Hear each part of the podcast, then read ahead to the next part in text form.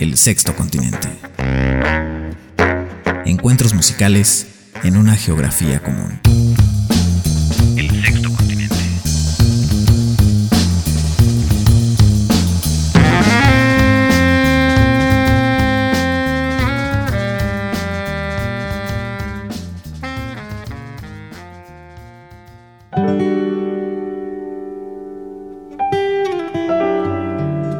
Queridas amigas, queridos amigos del jazz, qué gusto saludarles. Yo soy Oscar Javier Martínez. Como siempre es un placer recibirles en nuestro programa de estreno cada lunes por la noche a través de Global 96.9 FM. Este programa que además tiene una retransmisión los días sábados, tanto en Global como en nuestra estación hermana Oaxaqueña Radio y que además pueden escuchar en línea en formato de podcast en nuestras redes sociales donde nos encuentran como el Sexto Continente o también en nuestra página oficial www.sextocontinentejazz.blogspot.mx. Bienvenidos, yo soy Oscar Javier Martínez y en esta oportunidad vamos a disfrutar eh, material de un pianista norteamericano mm, bastante conocido con una larga, muy larga trayectoria, él es Mark Copland. Y estoy tratando de recordar mientras hacía el programa, trataba de recordar eh, si habíamos presentado algún disco de Mark Copland, seguramente en los años y años que llevamos de programas, eh, solamente en esta etapa del sexto continente más de 2200 programas, por ahí seguramente apareció Mark Copland, pero no tengo yo un registro digamos en la memoria. Es un músico al que tampoco le había seguido mucho la pista, pero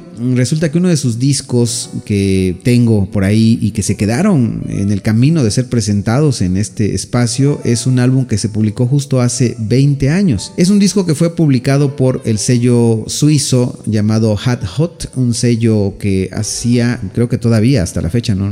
también le perdí la pista, pero durante muchos años hizo una serie de ediciones muy bellas, eh, con fotografías y con un diseño muy característico y este sello grabó sobre todo artistas norteamericanos de vanguardia junto con artistas europeos también. Y el gusto de los editores era presentar música que podía ir al filo de la navaja entre el jazz, digamos, bajo ciertas reglas armónicas o tonales, y un jazz más arriesgado que rompía la tonalidad, que se acercaba mucho al free jazz y experimentaba incluso con nuevos medios como la electrónica, por ejemplo. Gracias a ese sello yo conocí a grandes músicos como el saxofonista Ellery Eskel y la pianista Mayra Melford.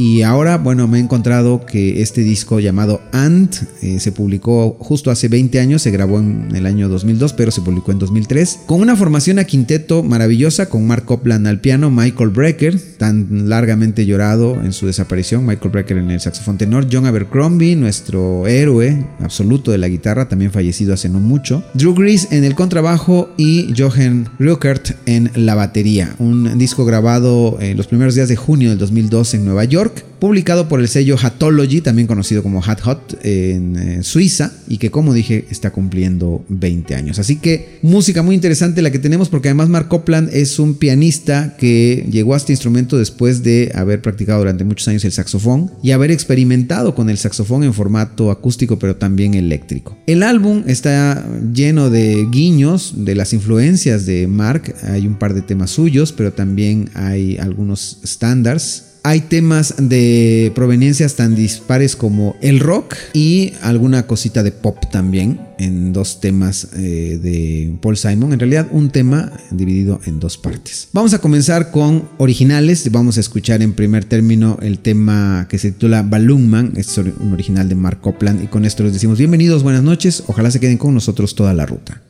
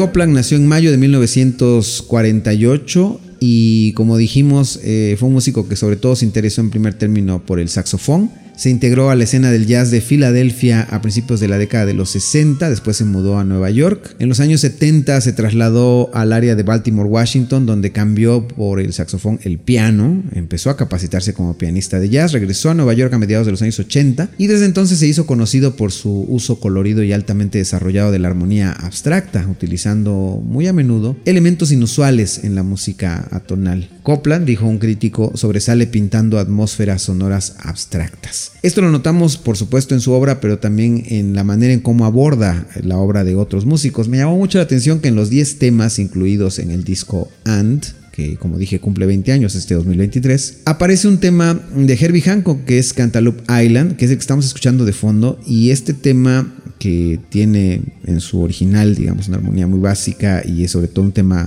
con mucho groove. El tratamiento que le da aquí Mark Copland es muy ingenioso. Vamos a escuchar un fragmentito nada más de esto que es Cantaloupe Island.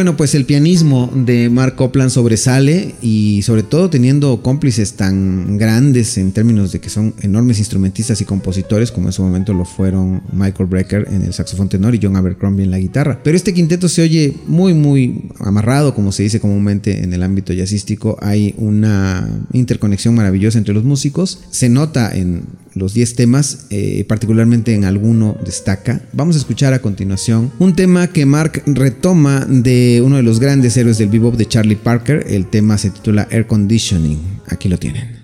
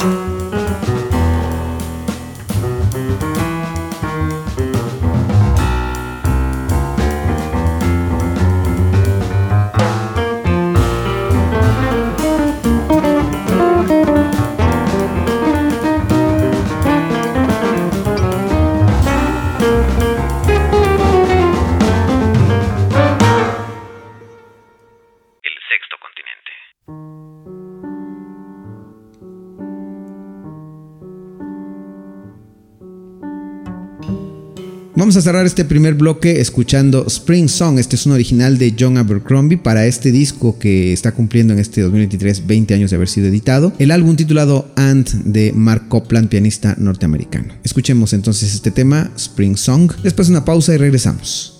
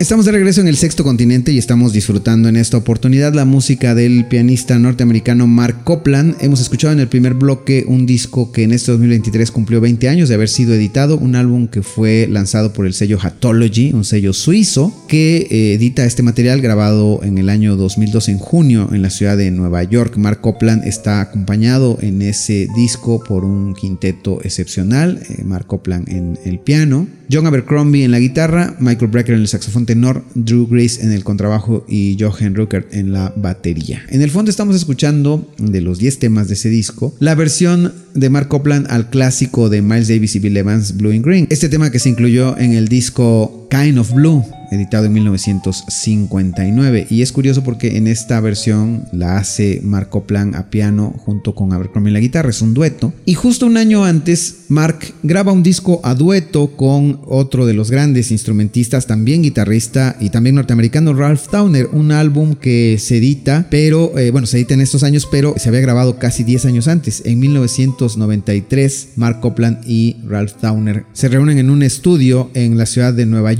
en un lugar que se llama justo así de estudio, y hacen este disco, un álbum que sale para un sello muy pequeño, un sello independiente, y graban 10 temas, algunos estándares, algunos temas originales, y de ese disco vamos a disfrutar dos temas en esta oportunidad. En primer término vamos a escuchar un tema original de Mark que se llama Goodbye, y posteriormente escucharemos un tema de Ralph Towner que se titula Jamaica Stop Power. Dos grandes instrumentistas también en el pináculo de su trayectoria. Escuchemos.